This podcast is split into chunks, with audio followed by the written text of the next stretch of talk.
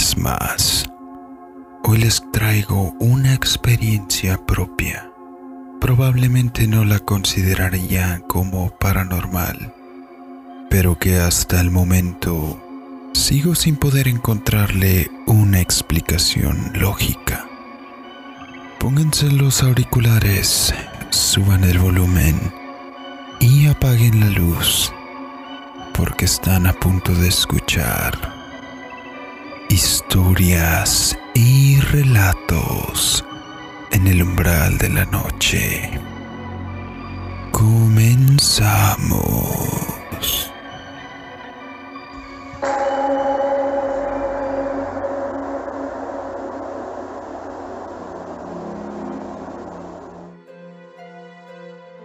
Cuando tenía 14 años de edad vivíamos prácticamente solos mi hermano y yo en la casa de una tía.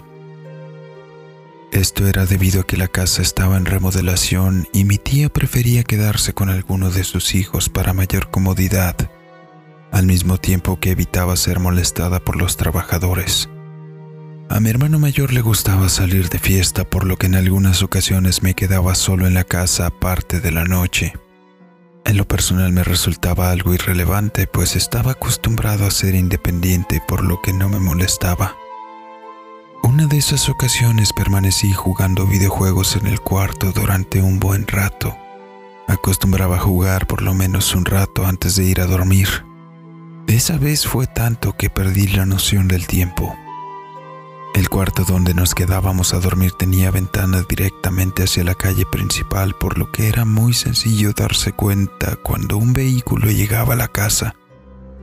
Cerca de las 3 de la madrugada escuché con claridad cómo un vehículo llegaba a la cochera. Pude ver las luces que se reflejaban en la pared del cuarto y escuchar el motor. Inmediatamente miré hacia el reloj y me di cuenta que había jugado más tiempo de lo planeado por lo que apagué de inmediato el videojuego y me acosté para simular que estaba dormido. Hacía rato. Escuché que la puerta del auto que recién había llegado se abría y cerraba como cuando bajas de un vehículo. Además que vi cómo se apagaban las luces y el sonido del motor se había dejado de escuchar hacía un buen rato. Sin embargo, pasaron varios minutos y no escuchaba a mi hermano entrar a la casa por lo que me extrañé. Repentinamente comencé a escuchar que corrían por el pasillo. Al ser piso de duela de madera, el sonido cuando alguien caminaba era bastante sencillo de identificar. Los pasos que se oían eran pesados, rápidos, iban de un lado a otro. Sin embargo, en ningún momento había escuchado que la puerta de la entrada, que estaba a menos de dos metros de donde yo estaba durmiendo, se hubiera abierto, por lo que seguí bastante intrigado. Repentinamente los pasos del pasillo empezaron a sonar bastante más fuertes. Ahora se movían por toda la casa.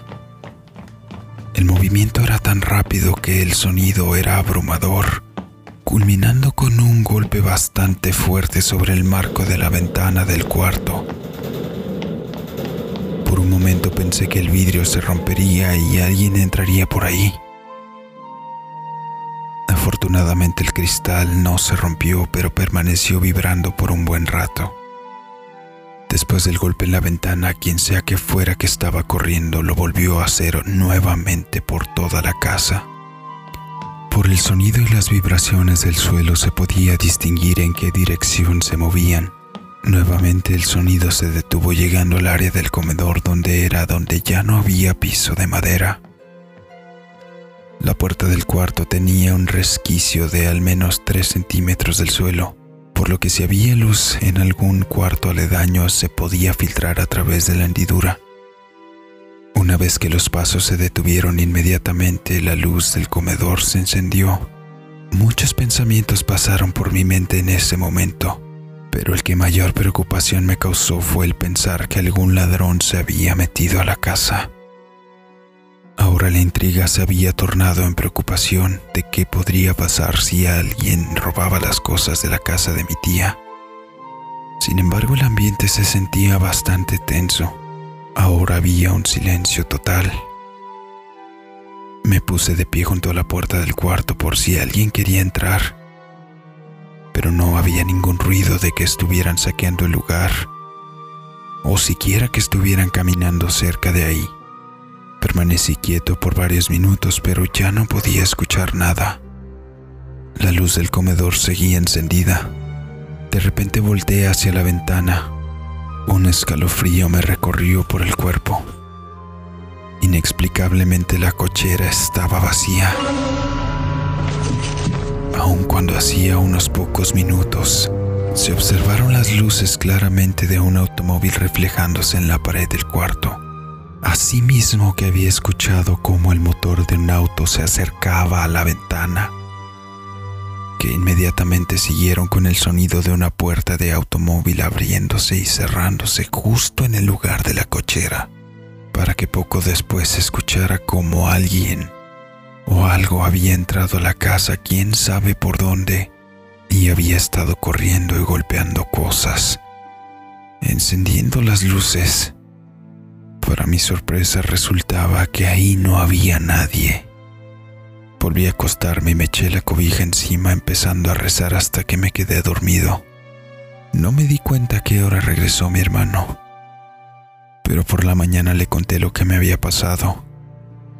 Le dije que tratara de regresar más pronto la próxima vez a lo que él me respondió que trataría de hacerlo, que a él también le había tocado escuchar algunas cosas dentro de la casa, aún estando solo.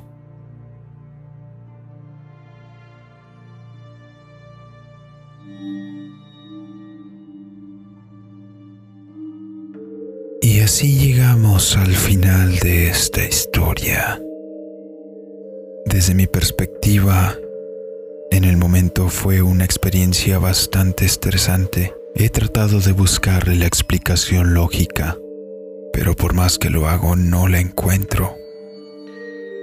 Déjame en los comentarios si tú has vivido una experiencia similar.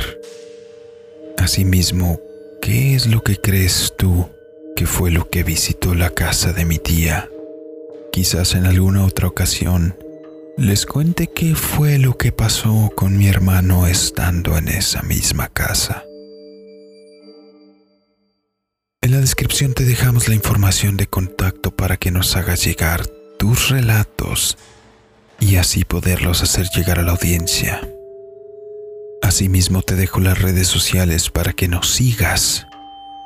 Y si eres de los que nos escucha en Spotify, te invito a que nos apoyes en la plataforma de YouTube suscribiéndote, dándole un like y compartiendo para que de esta manera podamos seguir trayéndote más historias y relatos en el umbral de la noche. Activa las notificaciones para que no te pierdas ninguno de nuestros videos que se suben exclusivamente en YouTube. Yo soy Draco Muchas gracias. Nos vemos.